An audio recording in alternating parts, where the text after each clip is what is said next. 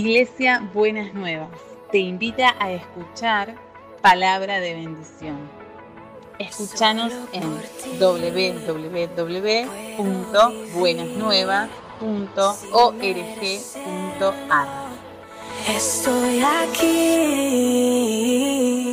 Quería, estamos llegando a Semana Santa, ¿no? Este, este tiempo tan especial donde con, con particular atención recordamos los episodios que tienen que ver con la muerte y con la resurrección de Jesucristo.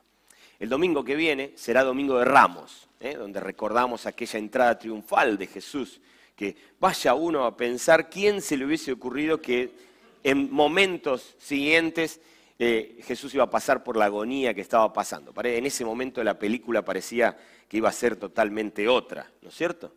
Pero vamos a recordar todo eso. Y yo quisiera, como anticipándome o como entrando en ese tema, hablar de, tres episodios en la vida del Jesús que se manifestó aquí en la tierra entre nosotros, mirar la vida de tres personajes, pero especialmente mirar el amor y la devoción de un Dios que viviendo en su confort celestial decide hacerse vecino tuyo y mío en, en, un momento muy particular de la historia de la humanidad, instalarse entre nosotros y derramar en la incomodidad propia de la humanidad todo su amor impresionante por nosotros.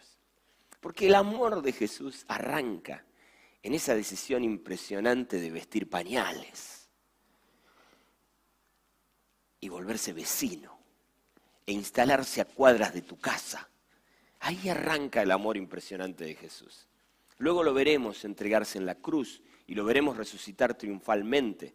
Pero el amor de Jesús arranca en ese deseo increíble de volverse vecino tuyo, porque te ama y te ama de manera especial. Y eso para mí es tan importante que vos lo puedas ver. Y yo quiero hacerte un recorrido en tres episodios que obviamente no los puse en orden cronológico, sino en un orden que me quedara cómodo para armar mi bosquejo. Y quisiera hoy compartirte tres episodios. el primer episodio es de un personaje que ahora te voy a dar más detalle, que se llama Saqueo. Para introducirte, era un hombre de escasa estatura, se ve que era peticito. Y además de ser peticito, era recaudador de impuestos. Pocas cosas eran peor vistas en el tiempo de eh, en los tiempos del Evangelio que un recaudador de impuestos. Un recaudador de impuestos, por empezar, te sacaba plata, que ya eso no importa de con qué gobierno estemos hablando, no importa de qué partido sea, ya te pone nervioso y te pone mal. Así que ya era antipático por eso nada más.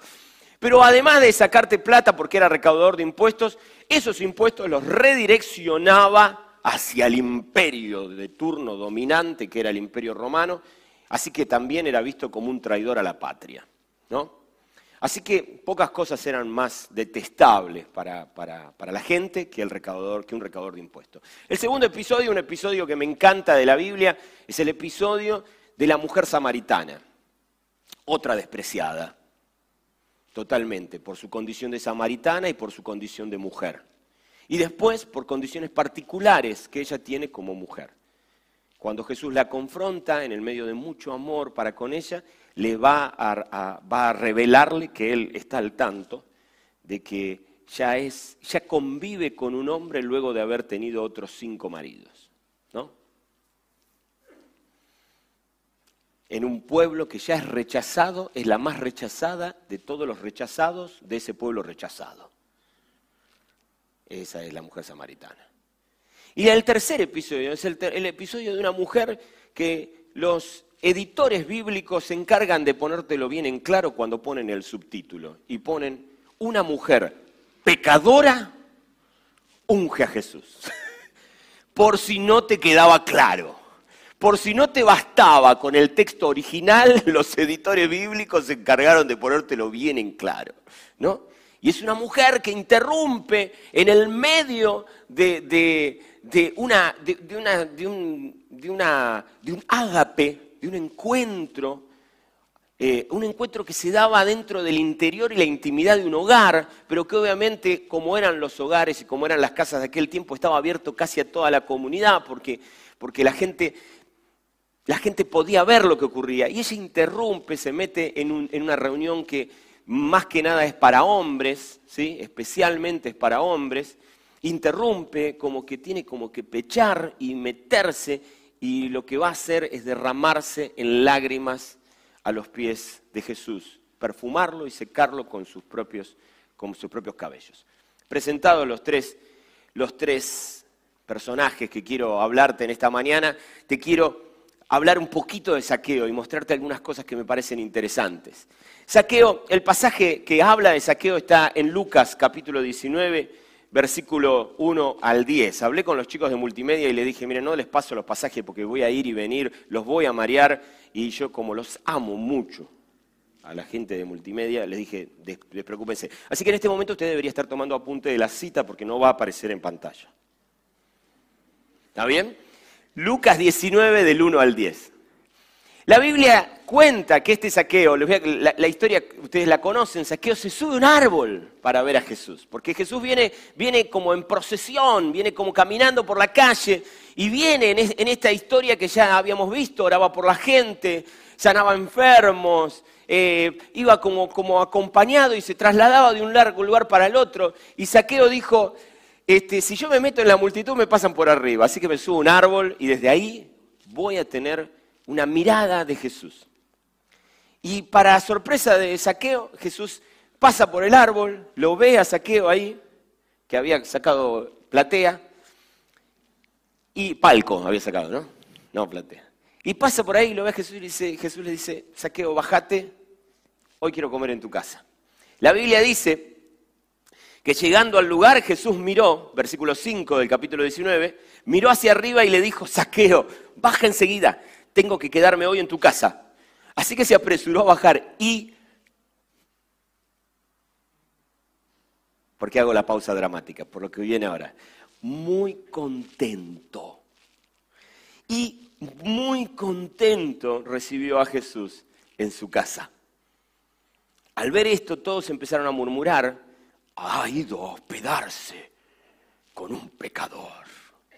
Pero Saqueo dijo resueltamente, Mira, Señor, ahora mismo voy a dar a los pobres la mitad de mis bienes y si en algo he defraudado a alguien, le devolveré cuatro veces la cantidad que sea. Hoy ha llegado la salvación a esta casa, le dijo Jesús, ya que este también es hijo de Abraham, porque el Hijo del Hombre no vino a buscar y a salvar, vino, perdón, a buscar y a salvar lo que se había perdido. Voy a leer eso de nuevo, porque el Hijo del Hombre vino a buscar y a salvar lo que se había perdido. Eh, el caso de Saqueo, yo digo que Saqueo de, estos tres personajes es el favorito de los pastores. ¿Por qué? Porque los pastores queremos resultados. Queremos gente que cambie la conducta. Yo no predico acá para que ustedes sigan siendo lo mismo toda la vida. Te soy sincero. Entonces, ¿qué espero yo? Yo espero, predico, te enseño algo. Ay, flaco, que se te vean las conductas de todos los días, hermano.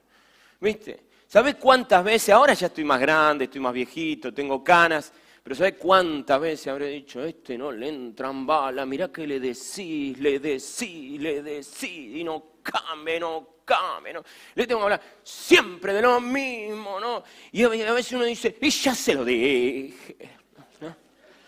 Y uno dice, y uno no puede, no puede no envidiar a Jesús en esta escena, ¿no? Porque Jesús entra en la casa, come con saqueo y saqueo cambia de conducta.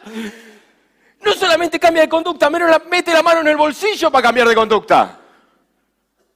Señor, pasame la fórmula. ¿No? Increíble, es impresionante. Cambia de conducta, me encanta saqueo. Yo quiero, háganme un duplex en el cielo al lado de saqueo. Por favor, una maravilla, me encanta. Y la verdad es que ambicionamos eso. Deseamos que, la palabra de Dios impacte la vida de las personas y produzca un cambio de conducta. Esperamos que la gente pueda recapacitar y darse cuenta. Y déjenme hablarles de la buena intención de esto. Las malas conductas te hacen mal a vos. Te hacen daño a vos, te envenenan a vos. No tiene que ver ni con salvación, no tiene que ver ni con condenación, no tiene que ver, no tiene que ver con eso, no tiene que ver con si tenés acceso o no tenés acceso, no tiene que ver con si podés entrar o no podés entrar, con si sos parte o no sos parte. Jesús va a decir, este también es hijo de Abraham, está dentro. Es de los nuestros, dice Jesús. Este maldito recaudador de impuestos, pecador inmundo. Jesús hace la aclaración, sí, este también es nuestro. Este también lo abrazamos. Pero la verdad es que cada vez que nosotros elegimos conductas que se alejan de la voluntad de Dios, tiene un costo feo para nosotros. Y obviamente la intención de Jesús al traernos la revelación del reino de los cielos y la verdad del Evangelio, en parte tiene que ver con esta intención pastoral de, flaco, cambiemos. Empecé a tomar decisiones distintas, empecé a recorrer caminos nuevos, abandonar estos caminos tan terribles y tan feos que te hacen tanto daño a vos y a los que te rodean. Basta ya, ¿no? Y la verdad que yo como pastor, muchas veces, como pastor y como persona, y como maestro, porque los maestros en ese sentido nos juntamos a los pastores, obviamente, muchas veces digo, yo quiero enseñar y me encantaría que la gente diga, wow, dos más dos es cuatro, mi vida cambió. A partir de ahora voy a sumar bien. Me encantaría. Paso, quiero confesarles esto, algo que, muchas veces me callo y, van ahora van a entender por qué muchas veces me lo callo. Pero a veces eh, estoy en la reunión de jóvenes y veo que algún, muchachito pasa por ahí y dice malas palabras. Y yo tengo como que ganas de agarrarlo así. Flaco, habla bien. a ver, ¿Entendés? Génesis 12.2. Fuiste llamado para ser de bendición y bendecir. ¿Por qué hablas así? Y muchas veces me tengo que contener así la, la cuestión, porque digo, no sé si va por ahí. Pero la verdad es esa. Y insisto con esto, Saqueo tiene esta aproximación al amor de Jesús. Jesús lo ama, entra a comer con él. Dice la Biblia que Saqueo está contento. Y dice la Biblia que Saqueo está feliz y que lo recibe. Y al recibirlo reacciona al amor de Jesús. Y reacciona con cambio de conducta. Interesante. La gente está atenta y ve nuestras conductas. ¿No? Así que lo que la Biblia dice es que la gente decía, Jesús se fue a hospedar a la casa de un pecador. ¿No? Jesús se fue a la casa de un, de un pecador. Pero este pecador está contento y esta es la noticia que tiene que ponerte contento a vos. No importa tus conductas. Jesús quiere comer con vos. ¡Ey! Pone la mesa. Ay, yo como estoy en este estado. Y yo con estas chuzas. Pone la mesa. Recibilo. Ponete muy contento. Jesús quiere comer con vos. No importa todos los pastores que queremos que cambies de conducta para mañana.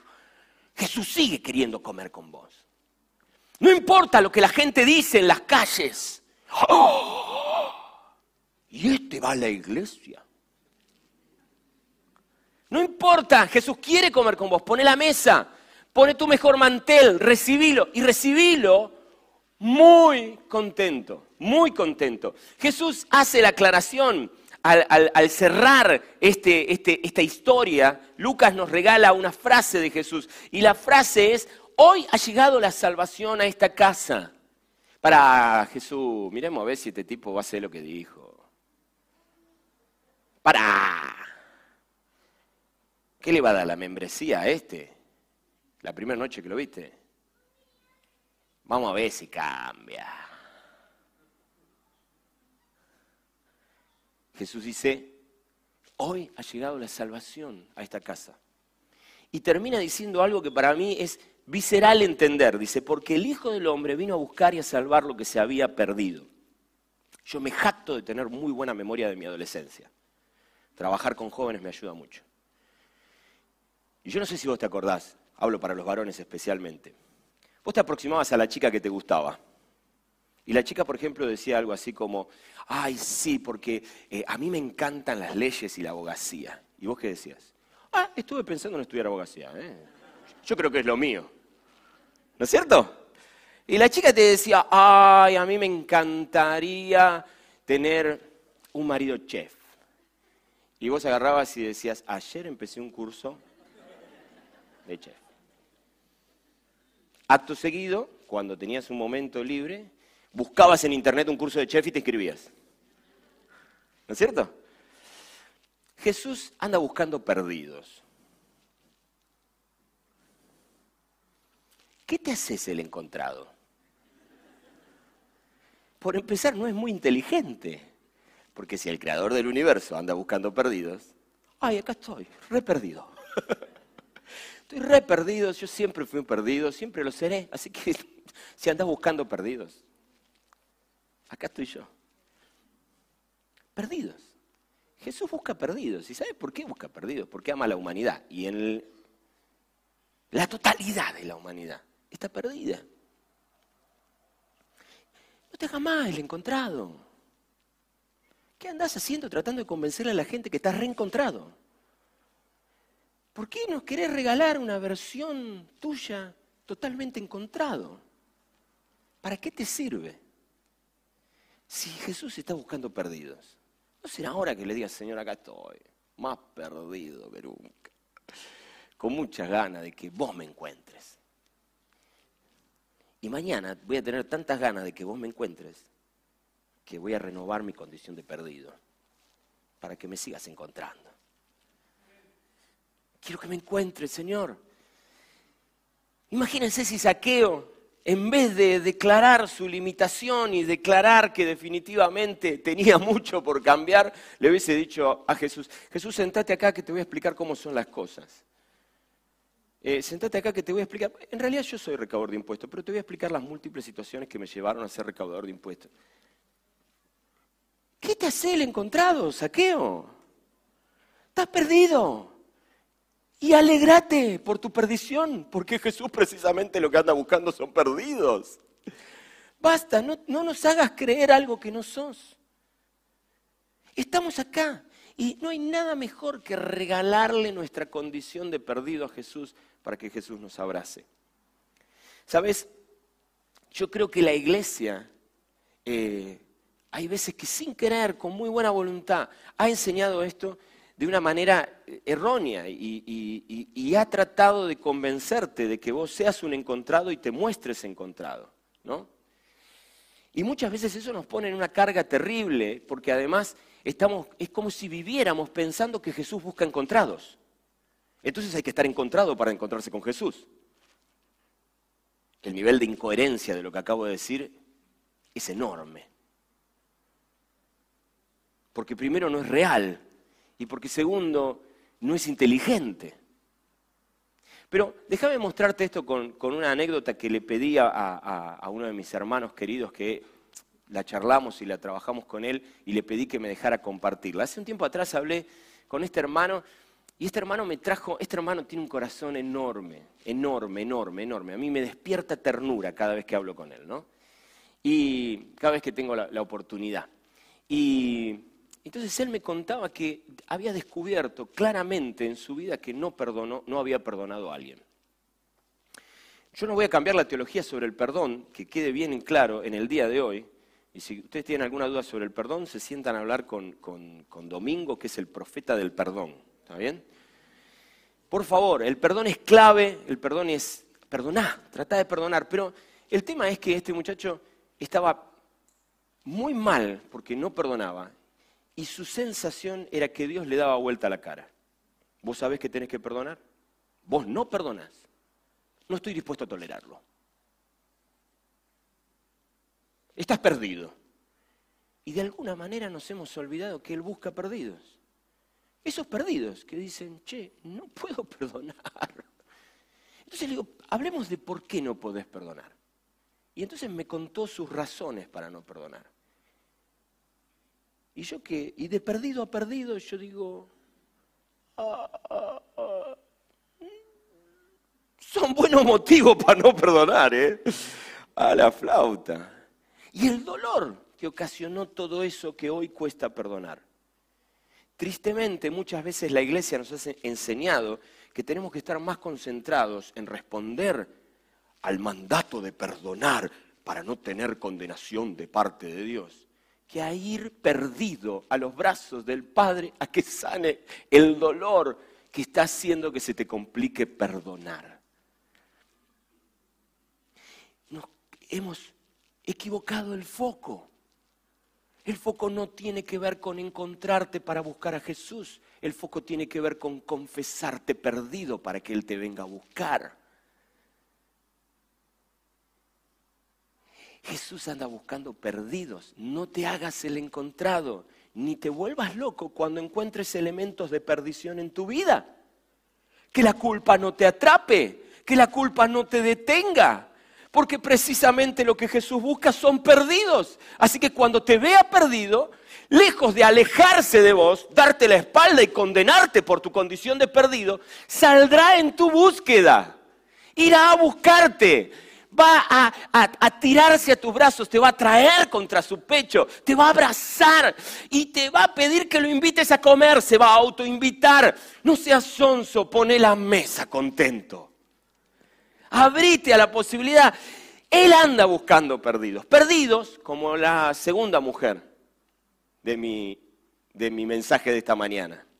del mensaje que creo que Dios está dándonos en esta mañana. Perdidos como la mujer samaritana que es la perdida de un pueblo perdido, que está como en el último lugar de la tabla para los encontrados. Y se encuentra con Jesús. ¿Y sabes por qué se encuentra con Jesús? Porque solo el Padre y Él lo sabían. Pero en Jesús, en aquella mañana, cuando Jesús abrió su agenda, estaba hacer todo un esfuerzo, romper un montón de códigos culturales con un solo objetivo. O mejor dicho, dos. Ir a buscar un pueblo perdido. Y para ir a buscar el pueblo perdido, encontrarse con la más perdida de todo el pueblo perdido. Eso estaba en la agenda de Jesús. Jesús no pensó, este pueblo no se merece que lo busque. Jesús no pensó hasta que los samaritanos se arrepientan de la basura de gente que son que ni piensen que les pise Samaria. Jesús fue a buscarlos. Y esta es la, la, favorita de los evangelistas. Saqueo reacciona cambiando conductas. Pero esta es la, es la favorita de Kiki y de Claudia, ¿me entendés? Kiki Méndez. ¿Por qué? Porque la Biblia cuenta que en este relato, en esta conversación que Jesús tiene con esta mujer y de la que hemos hablado tantas veces, la, Biblia termina diciendo, o mejor dicho, el relato terminando dice, la mujer dejó su cántaro y había ido a buscar agua. Dejó su cántaro en el pozo, ¿se acuerdan de la historia, no es cierto? La mujer que va al pozo a buscar agua en una hora media rara para buscar, está sola, se encuentra con Jesús solo, sentado en el, en el pozo, y empiezan a tener toda una conversación. Y en la conversación la mujer dice, Sé que viene el Mesías, versículo 25 del capítulo 4 de Juan. Sé que viene el Mesías al que llaman Cristo, respondió la mujer. Cuando Él venga, nos explicará todas las cosas. Jesús la mira y le dice, ese soy yo. ¿Saben que la idea del soy yo es la misma idea de Jesús cuando se presenta, lo, predicó hace poquito el querido Carlos López, ¿no? Es la misma expresión de Dios diciéndole a Abraham cuando le pregunta el nombre, yo soy el que soy. Es la misma expresión. Jesús está diciendo, yo soy el que soy. Yo soy el Mesías. Y Jesús le dice, el que habla contigo. Y los discípulos vuelven porque habían ido a comprar comida, ¿se acuerdan de la historia? Y entonces dice, en esto llegaron sus discípulos y se sorprendieron de verlo hablando con una mujer, aunque ninguno le preguntó qué pretendes o de qué hablas con ella. ¿Saben por qué? Porque los discípulos dicen, perdón, es, samaritana y es mujer. ¿Qué hace? Pero de alguna manera, en los discípulos, ya para el capítulo 4 de Juan, hay un bichito que les va dando vuelta que dice, este es raro, es distinto, este no se mueve como todos nosotros. Nosotros queremos gente encontrada, él busca perdidos. Así que ni se animan a preguntarle. Y la Biblia cuenta que entonces la mujer ahí dejó su cántaro y volvió al pueblo y le decía a la gente, Kiki, ¿cuántas querés de esta? ¿No? Todas, la vos querés todas así vengan a ver un hombre que me ha dicho todo lo que he hecho. ¿No será este el Cristo? ¿Tiene una conducta habilitada para ejercer de evangelista? Esta señora. ¿Alguien puede dar fe de su testimonio acabado y para que salga así a evangelizar? la reacción de amor de esta mujer. Ella se choca con el amor de Cristo y lo que hace es salir a anunciar que se encontró con alguien que todavía ni siquiera puede dar fe que le cambió las conductas. Lo que da fe es de que le dijo todo lo que ella es. La reveló, la mostró. Y la mostró. Y es la primera persona que le muestra la mujer que es y no le produce vergüenza. Es la primera persona que la mira a los ojos, le dice lo que ella es y ella no siente vergüenza, siente admiración. Y sale a contarle a la gente lo que, lo que acaba de vivir.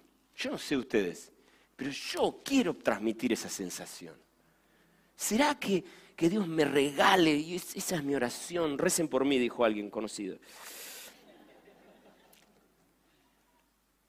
Es mi oración, Señor, dame la posibilidad de ayudar a las personas a encontrarse consigo mismas en su perdición, pero que sepan que proviene de mi amor, porque proviene de tu amor.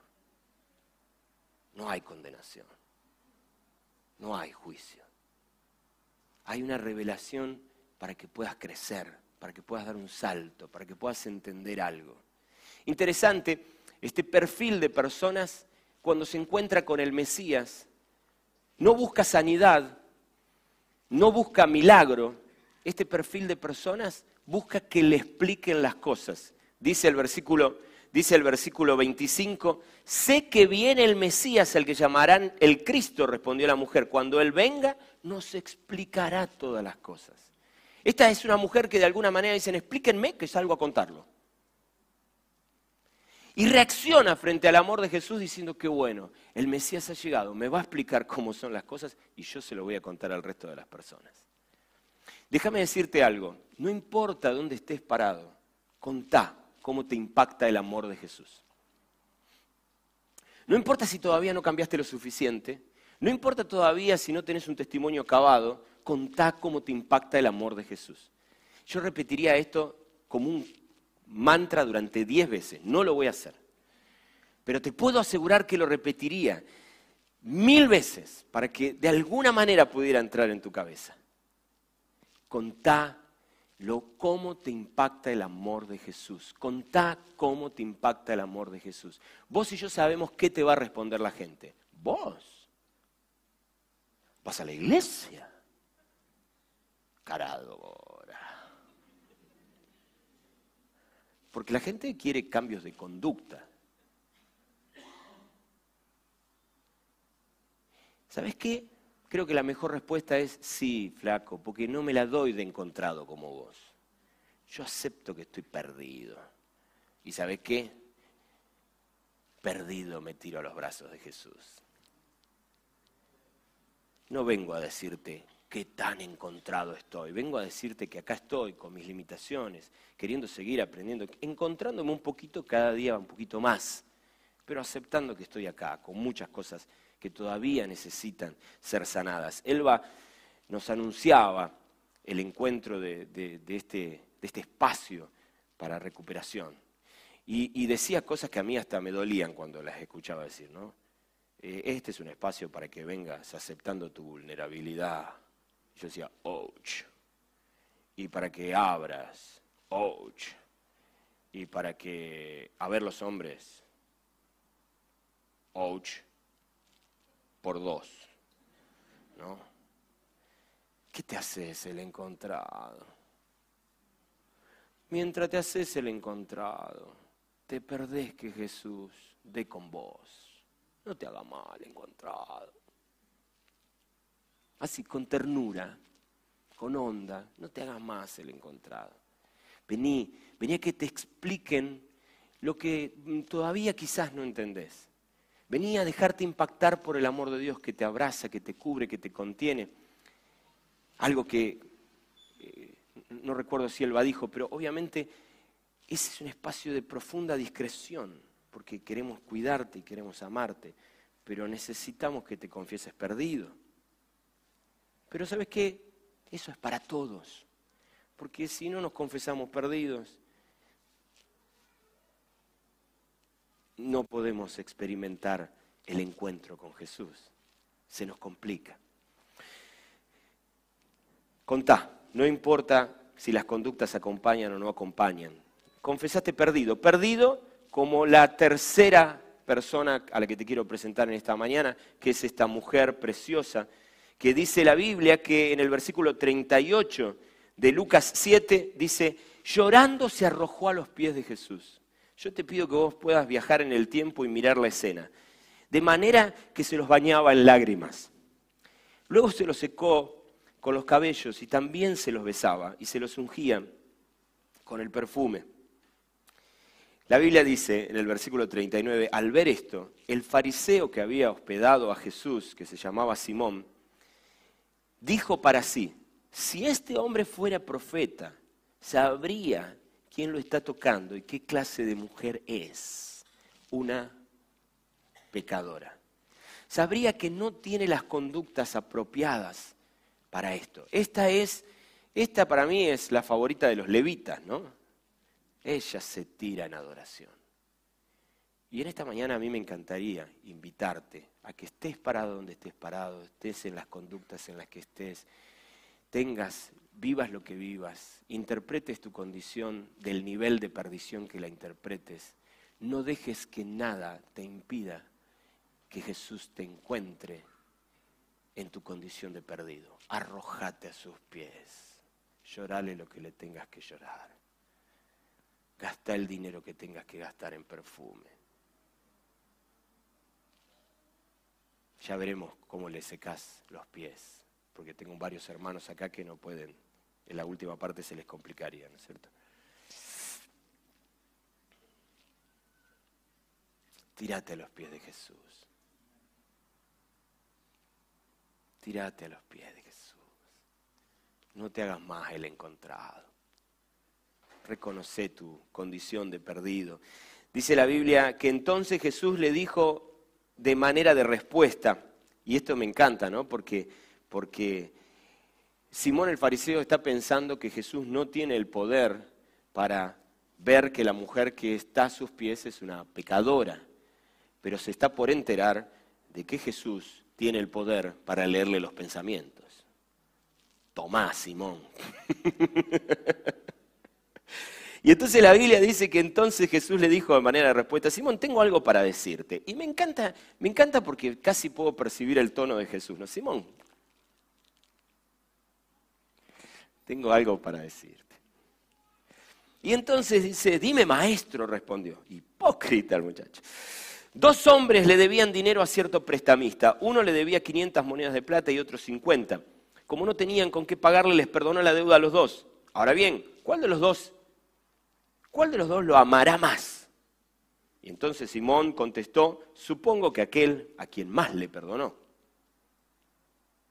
Ha juzgado bien, le dijo Jesús. Luego se volvió a la mujer y le dijo a Simón, ¿ves a esta mujer? Cuando entré a tu casa no me diste agua para los pies, pero ella me ha bañado los pies en lágrimas y me los ha secado con sus cabellos. Tú no me besaste, pero ella desde que entré no ha dejado de besarme los pies. Tú no me ungiste la cabeza con aceite, pero ella me ungió los pies con perfume. Por eso te digo, si ella ha amado mucho, en que sus muchos, si ella ha amado mucho, es que sus muchos pecados le han sido perdonados. Pero a quien poco se le perdona, poco ama. Entonces le dijo Jesús a ella, tus pecados quedan perdonados. Los otros invitados comenzaron a decir entre sí, ¿quién es este que hasta perdona pecados? Y Jesús completó diciéndole a la mujer, tu fe te ha salvado, vete en paz.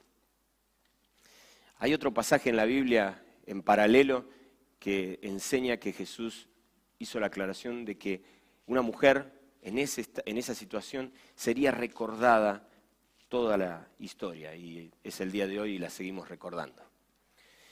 Algo que a mí me, emociona de esta experiencia es ver cómo Jesús confronta a Simón el fariseo y le dice algo que para mí es muy importante que vos y yo veamos, ¿no?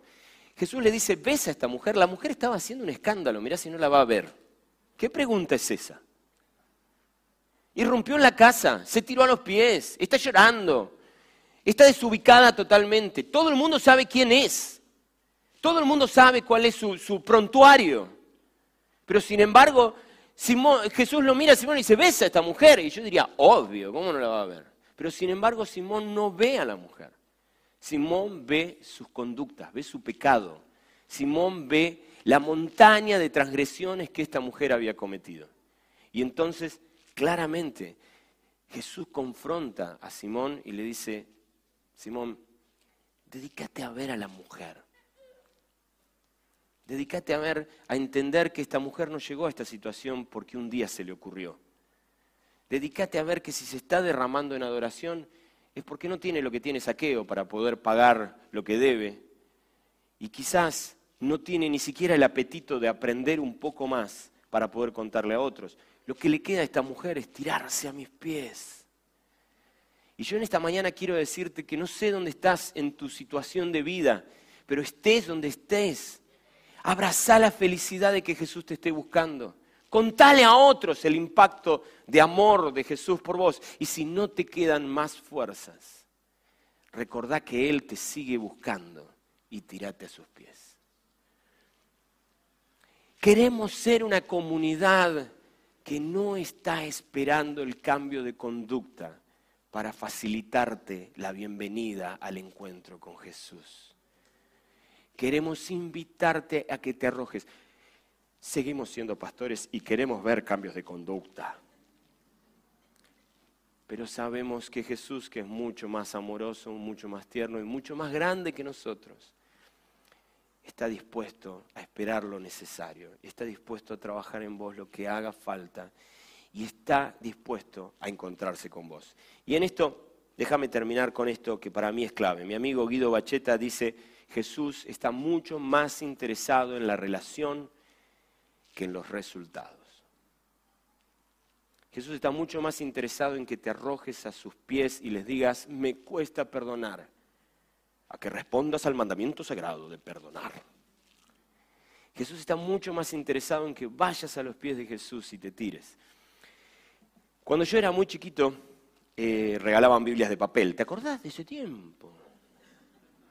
Y cuando regalaban Biblias de papel solían poner una dedicatoria y la dedicatoria solía decir, la dedicatoria solía decir, este libro te alejará del pecado o el pecado te alejará de este libro.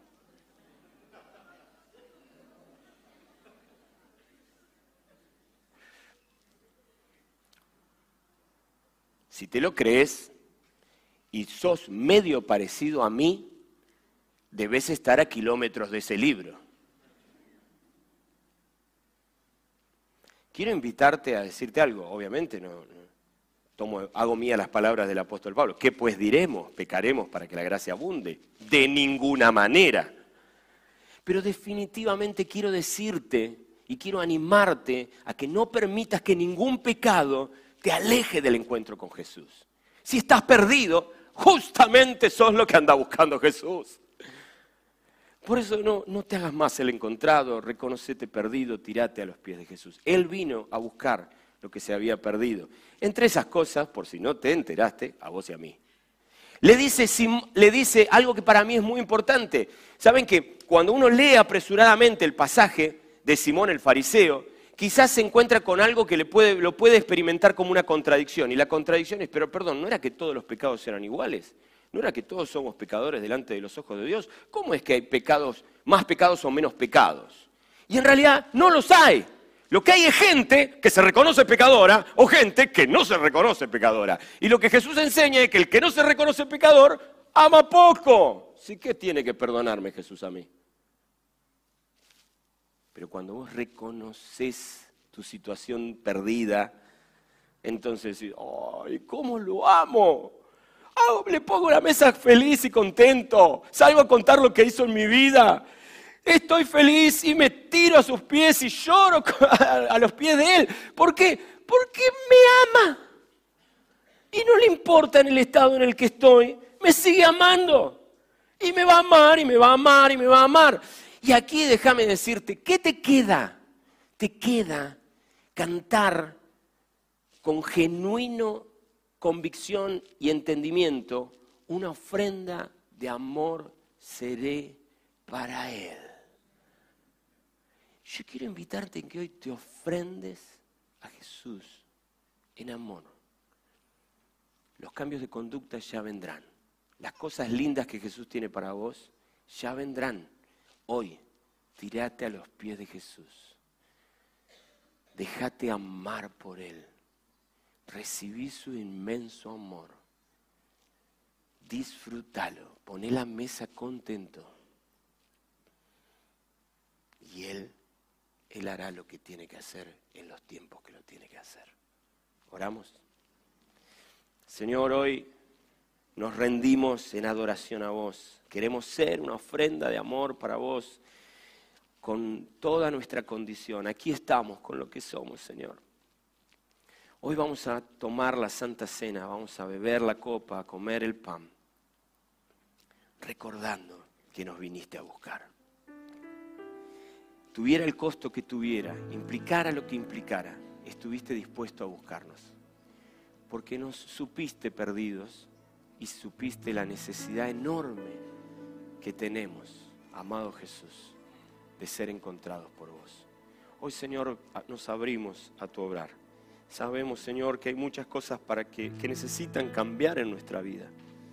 Y quisiéramos que cambien. Pero también, Señor, reconocemos que en el estado de perdición que muchas veces nos encontramos, nos, cuesta muchísimo encontrarle la vuelta se nos complica saber cómo hacerlo. Por eso con nuestras dudas, por eso con, nuestros, con nuestras nanas, con nuestros dolores enormes, Señor, no permitas que nos hagamos los encontrados. No nos dejes, Señor, jactarnos de algo que ni siquiera somos, ni ni siquiera estamos en condiciones de defender delante de nadie. Aquí estamos, Señor. Somos tuyos y nos tiramos una vez más a tus en el nombre de Jesús. Amén.